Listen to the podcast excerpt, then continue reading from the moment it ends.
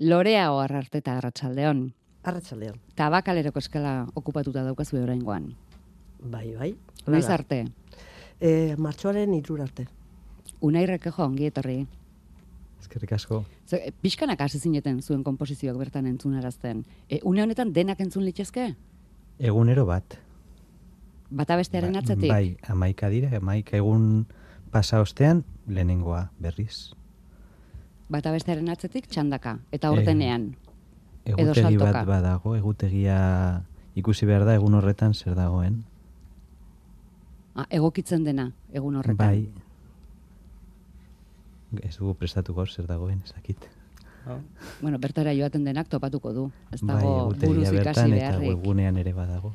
Jon Mantxi, arratsaldeon zuri ere. Bai, hartzaldeon. Otsailaren amaierara arte, belarrietarako bakarrik, baina ikusi dugunagatik amaierarako ezin etxi gorputz eta guzti bertaratu gabe. Txaranga urte bizkaia, mm, bertan izango zarete, doinuak edo beste batzuk eskaintzeko.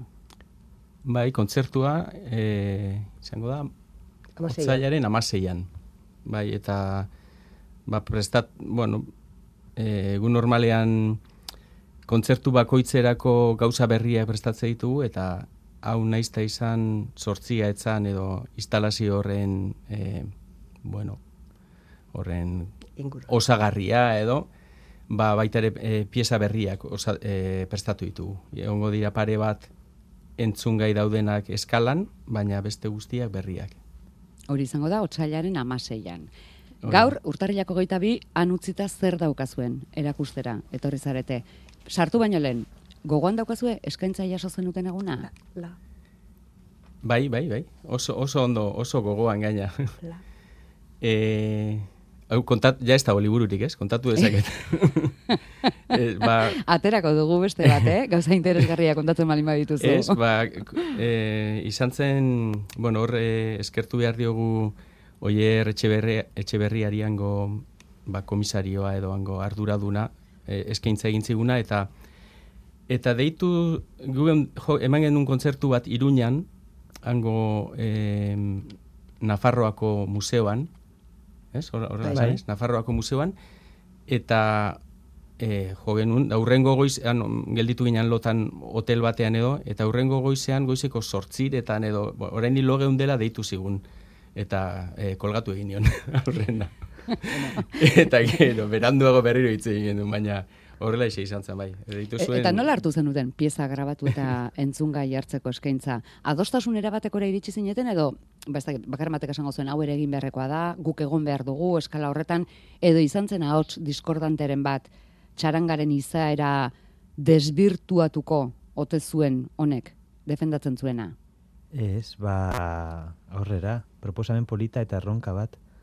Bai, horretan ados egon ginen, parte hartu behar dugu. hasieratik. Eta horrena ze egin zenuten, tokia ezagutzera? Bai, joan ginen e, larun bat batean, ikustera eta horrelako... Eta hortik atera ziren ja ideiaren bat, atera zen hortik, bai. Eta denok batera joan zineten edo baduzu taldean espia komandoren bat tokian tokiko Zer ikertzera eta aztertzera inguratzen dena? Ba, alduena. Ze, ez da errez beti mundu guztia joatea, baina talde bat osatu genuen eta ara joan ginen egun horretan, ba, prueba egiteko, tokia erakutse, e, ezagutzeko eta soinu froga egiteko be bai.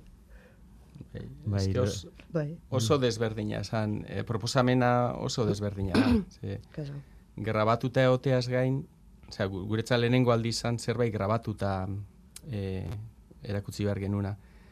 Eta grabatuta egoteaz gain da eskilara batean, sortzi e, bosgorailu, Badaudenak jarrita. han daude jarrita ja e, finkoa dira, eta e, daude bakoitza solairu batean, osea, bueno, ba, binaka. Orduan da, ez da estereoa, da oktofonia bat, eta bueno, ja guretza zan gauza oso oso Baina prozesuaren txekoa zebeti Bai. joten gara tokietara, ik, bueno, aldugun neurrian, naiz eta urrun egon, gustatzen zaigu joatea eta ikustea zelako posibilidade eh, ematen duen tokiak ere. Egin behar duzuen hori norako den, ez? Eta nola izango den entzungai. Zer, zer moduzko entzuntokia iruditu zitzaizuen, zer moduzko erakustokia. Aurrekoren bat, aurreko lanen bat e, ezagutua zenuten bertan? Eskalan? Bai, joan ginenean zegoen pieza bat, e, buklean, amar bat minutu jotze zuen, ez zen. Baina bai, bazegoen eta entzun gendun. Zen pieza bat, etengabe jotzen zuena e, bertan. Eta ara joan ginenean oso interesgarria da espazioa, eske soinua da itxela. Berak lekuak daukana. Ah, Eta kurioso ere, tokietara joten garenean, ah, beitu, eskilera batzu daude. Honek jokua asko baten du. Askotan egin ditugu piezak eskileretarako edo, bueno, toki ezberdinetarako, ez? Bai, segun herri horretan edo gonbidatu gaituen inguru horretan eskilarak badaude, ba, beti abeitu. Eta justu honetan oso erreferentzia gutxi egon da berez. Eskiletara. Eskilere, eskilerako eh, eskilera diren Hemen horietarako. oinarri, oinarria eskilara izan da, eh, ere baina gutxiago erreparatu diozu horri. Bueno, pixkat bai, bai, badaude pieza batzuk, bai. Eskilera mekanikoen hori... Bueno, eta Ah, bai, eh, berez de, delako barandillaren Ah, soinua. ba, ez- Estakat. Ah, makilatxoekin. Ah, bai, bai, estakatua. Bueno, hause, entzun egingo ditugu zati batzuk. Oso Hau da, ondo. estakatua.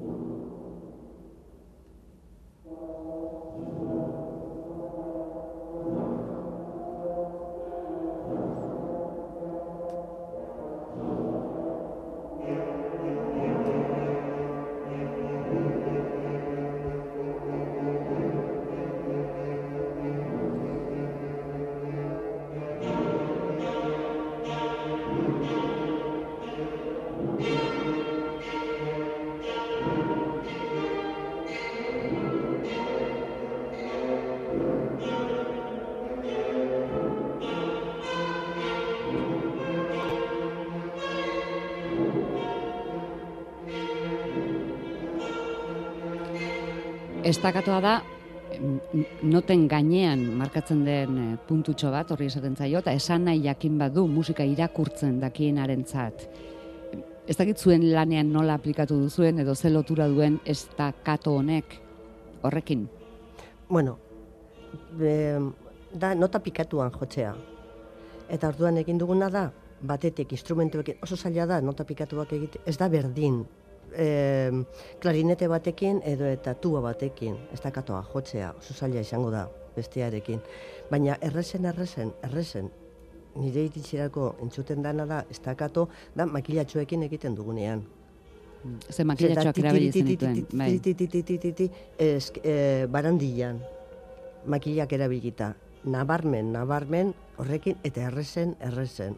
Berez, musikarako pentsatuta ez dagoen elemento magila tutu bategaz, mendian edo zein lekutan aurkitzen duzun traste batekin.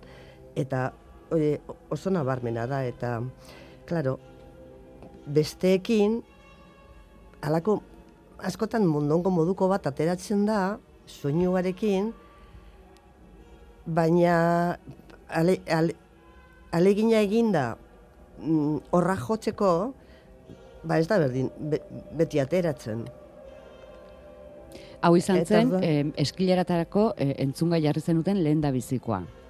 bai. Bai, Gra- grabatu bertan egin zenuten, zen lan batzuk Bai. bertan grabatu hemen dituzten, beste batzuk estudioan, beste batzuk kalean, bai, hau bertan. han bertan, makilak eraman, instrumentuak eraman, eta lehenengo zati, hiru zati dauka, lehenengo zatian instrumentuekin saiatu ginen ez dakatoa jotzen, eta, e, eta bai badago, ez horren nabarmen beti, gero pieza txoiekin, e, makila txoiekin gora eta bere ibilita egin genuen gauza bera bilatu genuen, baina makilakin, eta gero berriro ere instrumentuetara jo genuen, ja, askiago jotzen. Han zer modu zentzuten da? guai. da, begira. Hor, eh, Morton Feldmanek esaten du, be, nahi duena da, eh, eh, denboran eh, soinuak ez, eh, ezartzea antolatuta. Ba, hori da.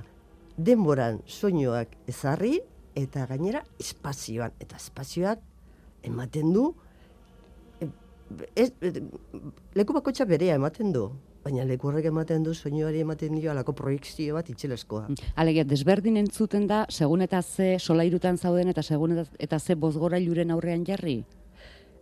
Bai. Bai, Bai. Berez Bai. hori grabatzeko sortzi, sortzi altaboz da- dauden bezala, sortzi mikrofono eraman genituen, eta bakoitza altabozaren parean jarrita, gero grabatu hori, bakoitza kanal batean, orduan al, mikrofono batek jasotzen duena, altaboz horretara doa.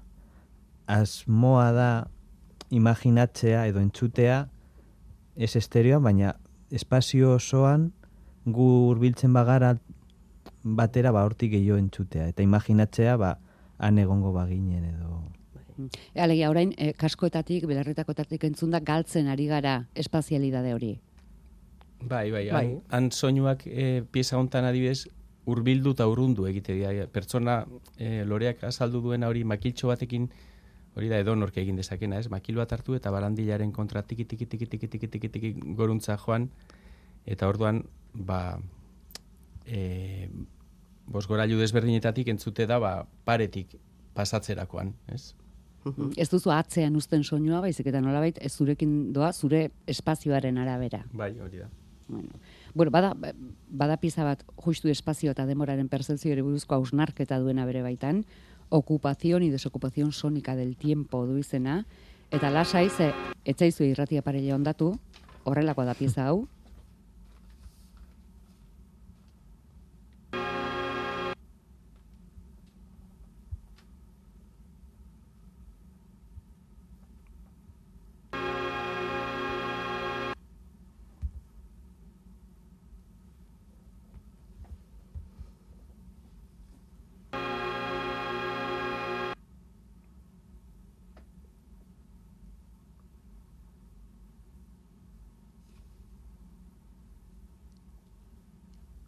eta zortzi berriz honela hasten da.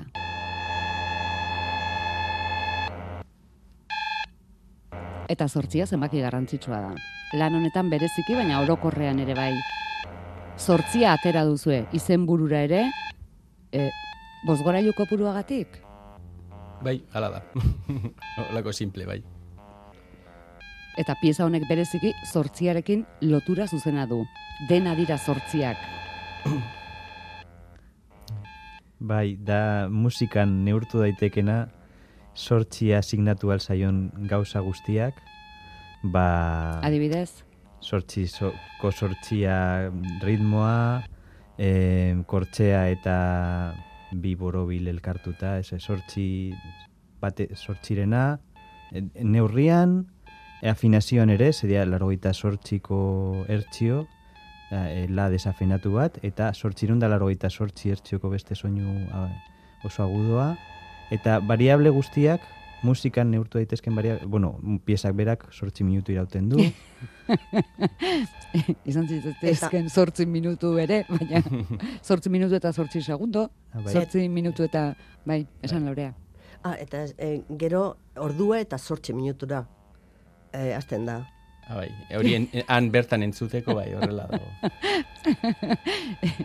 Eta ordan jo behar izan genuen unaik esan duena hori o, e, e, sort, laroita sortzi hertzio eta ez dala nota ba, konkretu bat eta orduan gero ba, o, pixkat digitalki desafinatu edo, edo afinatu, hobeto esan da, ez, e, bueno, notak daude hertzio jakin batzutan eta ba, hemen Bai, hori egia da, grabatu genuen estudioan, bai, e, Ibon Agirreren estudioan. Baina e, sampleak, askotan, es, bueno, estudio horretara joan ginen, baina pieza askotarako samplerrak grabatu genituen. Nota, soinu konkretuak. Mm. bai, satitxoak eta gero antolatu ditugu ba, segun pieza bakoitzak eskatze zuenan Bai, arabera. edizio lana. Mm. Hori izan da igual, ezberdinena, baina era berean, e, txarangak egiten duena, errespetatu, errespetatzeko era bat. Eta baita ere ezinezkoa gertatzen zaiguna, ez? A, pieza hau adibidez gaude pentsatzen igual ezinezkoa izango dela jotzea guk. Zuzenean. Bai. Ba, esaten du, ez, ez gure habilida- habilidadea baino aratago doan gauza edizioak lortzen du. Edo amar orduz jarraian e, jotzen ezin gara egon. Ja. Olako. Bai, ez pieza hau oso oso komplikatua da, bueno, eta batez ere gu bezalako musikarientzat, ba, ezinezkoa ia, ja, zuzenean jotzea. Bertan entzuteaz gain, jakin mina duenarentzat partiturak ere jarri dituzue. Erakusgai, ez? E, bai, norman daude, bai, bai. Eta webgunean norbaitek ikusi nahi baditu daude tabakalerako webgune, webgunean. Gurean baita ere, txarangor eta bizkaiako webunean ere. Mm, Irakurri nahi duenak nola iristen den e, txaranga urreta bizkaia gauza hauek egitera. Eklipsea ere txaranga urreta bizkaiak eragingo du, edo eragiten du tabakaleran.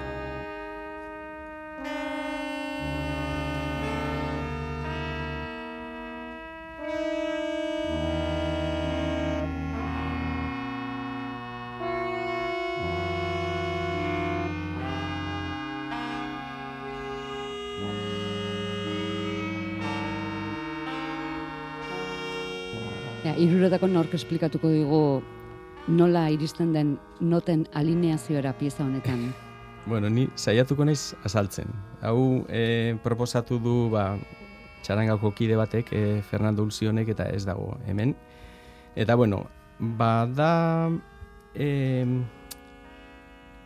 bosgorailu bakoitzetik e, eskala arrunta do re mi fa sol la si jotze du bakoitzak e, eta gero dago desfase bat e, horren ondoren segundu batekoa beste bosgorailuan bi segundukoa, beste bosgorailu batean beste instrumento batek hiru segundukoa eta horrela. Eta bueno, egin ditu kalkuluak eta e, desfase horrekin, da, bueno, dauka analogia ba zerarekin, ez? E, eklipseekin, ez? Ba, bueno, izarren da, eguzkien da, eklipseekin da.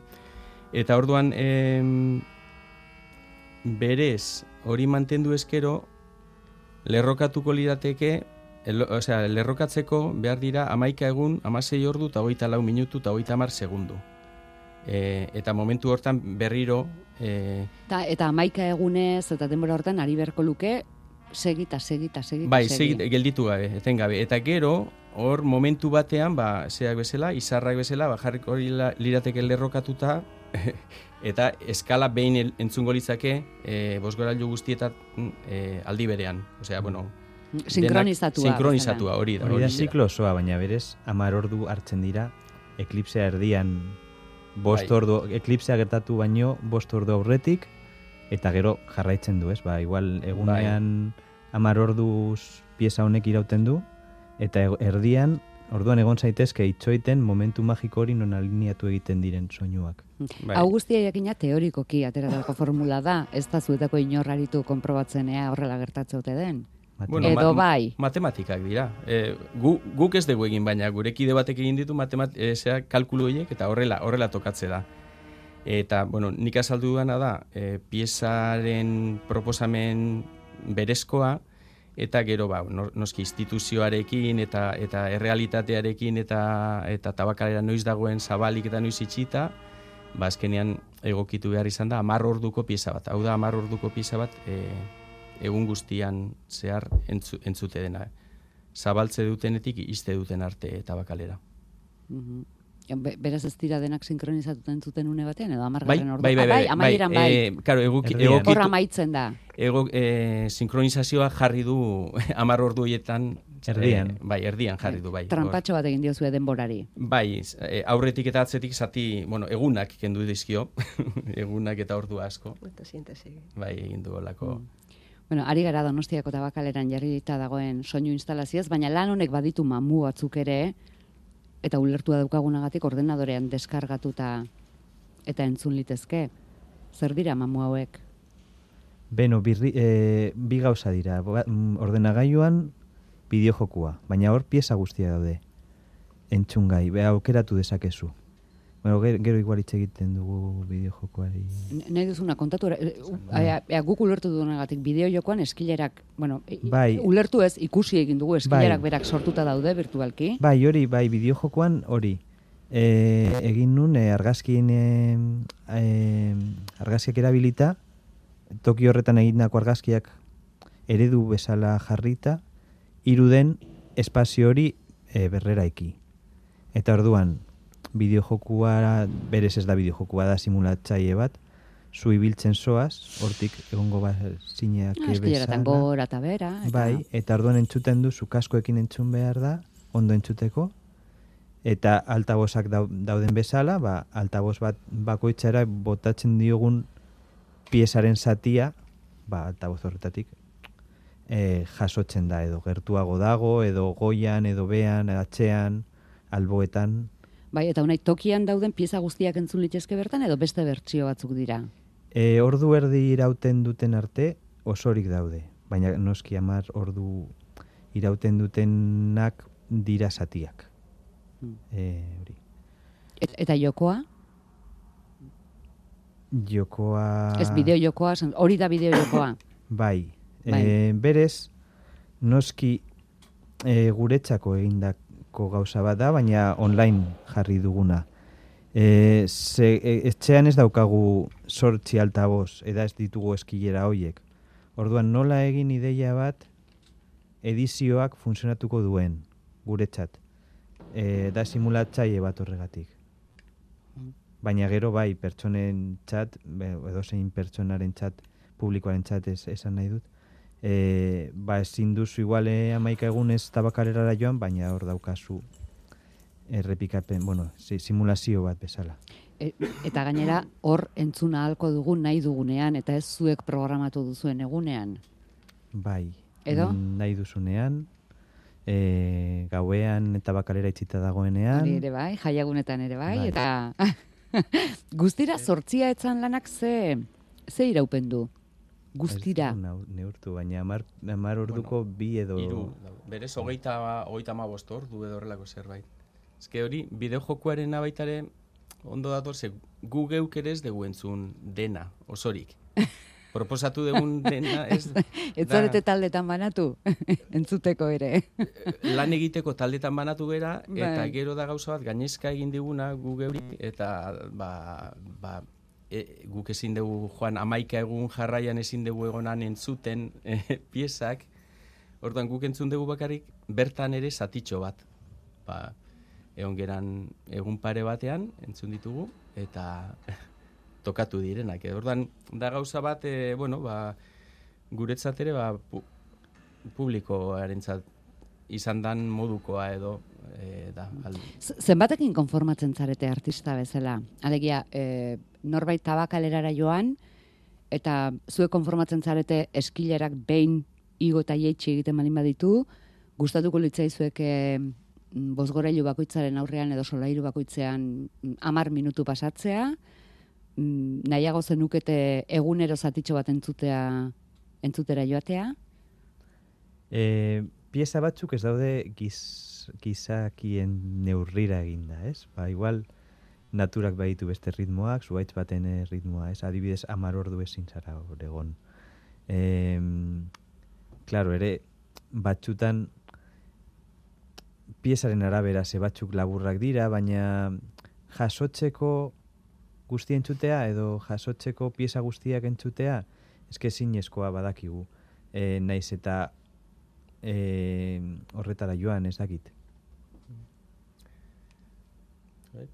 Ez, Baina- gero, gero dago baita ere, em, gu, bueno, hori bakoitzak bere iritzia izango, baina em, bai, han dabilen jendea bakoitzak erabakitze du zer zenba denbora gelditu, zer egin, gora igo, jetxi, eta gero baita ere em, eskatu zitzaigun bertako langileekin eta ba, e, elkar bizitza izan behar zutela piezak. Orduan, e, ba, ez du, e, beraiekan lanean daude eta e, ez du izan behar ez da ere jasangaitza, beraientzat.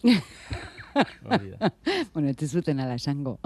E, bueno, ba, ez, e, baina bai, ez, hori bazan e, proposamena egin zigutenean bazen e, puntu garrantzitsuetako bat, eh? ez, ez zen dena libre, baizik eta hor gauza asko gertatze dira eta langilea daude eta eta, bai, eta elkar bizi egin behar dute zuen Bai, eh, bai, bai, artelanak eta eta bertan lanean ari direna. Bai, bai, bai, bai. Hori hasieratik horrela proposatu ziguten, bai. Bueno, piezak tokirako apropos eginak direla frogatzen duen piezatako bat da kuboa, tokirako apropos egina da, eh, tokian leparken instalazio bat, ez dakit ba- badagoen edo zegoen, Bai, badago, zintzilik, Bai. Xafla mm, desentez osatua. Bai. Eta haien soinuz egin duzue, oinarrian haien soinuak dituela egin duzue Haien irudiz, irudiz. soin- soinu moldatu. Ha- Haien, bueno, grabatu genuen e, bideoz, eta eredua bideoa izan da, bueno, be- bertan egongo bagina, ba, hobeto ez, baina ez genukan ez, ba, bideoa. Eta orduan da partitura grafikoa, safla bakoit, norbaitek, e, musikari bakoitzak safla bat hartzen du, eta ere ezintasunarekin gauza. Safla horrek marrak irudikatzen baditu, ba, momentu horretan marrak jo behar dituzu. Em, kolore laua, e, ba, hori, puntuak irudikatzen baditu, ba, puntua jo. Beste safla bat irudikatzen, ba- e, islatzen badu, beste musikari bat er, e, egiten ari dena, ba, er, kopiatzen duzu. Apur bat ezintasuna, ba, partitura grafikoa bezala erabiltzen. Mm. Zer moduzko esperientzia izan da, orokorrean, sortzia etzan? Ba, oso interesgarria. Aberazgarria, ze gainera pieza mordoa. Eta amaika egin dira, baina gehiago dago. Atera ez direnak. Bai, oso interesgarria izan da. Berria, ze beste modu batera egin dugu, e, hori grabatzearena, aurretik, grabatuta ipintzearena, presente berton egon ez egitea, Erakusketa bat izatea denboran, bai, Iraupen, iraupena, iraupena duena. Bai, oso, oso interesgarria. Mm. Zuek bertan egon gabe zuen artelanak han jarraitzea, Aha, bai, tabakalereko ateak izten dituztenean ere zuen lanak han segitzeak, lotan, edo jolasean, batek daki. Grabatzerakoan, zeinekin gozatu duzue, gehien? Oso desberdinak izan dira grabaketak. batzu grabaketak bai piezan ja, ez, bertan grabatu genituenak edo hau bera zuzenean, ez? E, bueno, jarraian grabatuta baina asko ere edizio lanak, ez? E, mol, montake, montake, montajeak, Egon dira grabaketa batzuk egin ditun bi kalekoak ere divertigarriak. eta estudioan egin genuen bi egunetan joan ginen hemen Bilboko estudio batera eta grabatu genitun ba ez dakit, iaia makinak izango gaina bezala. Behar da hemen e, do luze bat, eta pu, do luze bat jo. Ez genikin oso ondo zertarako zen. E, gero, on, orain, beste, jo behar dezu, ez dakize labur bat. Eta gero denakolako karpetatxoetan gorde, eta gero bakoitzak zeukan e, ba, leku bat edo, ez? Soinu egitako bakoitzak. Bai.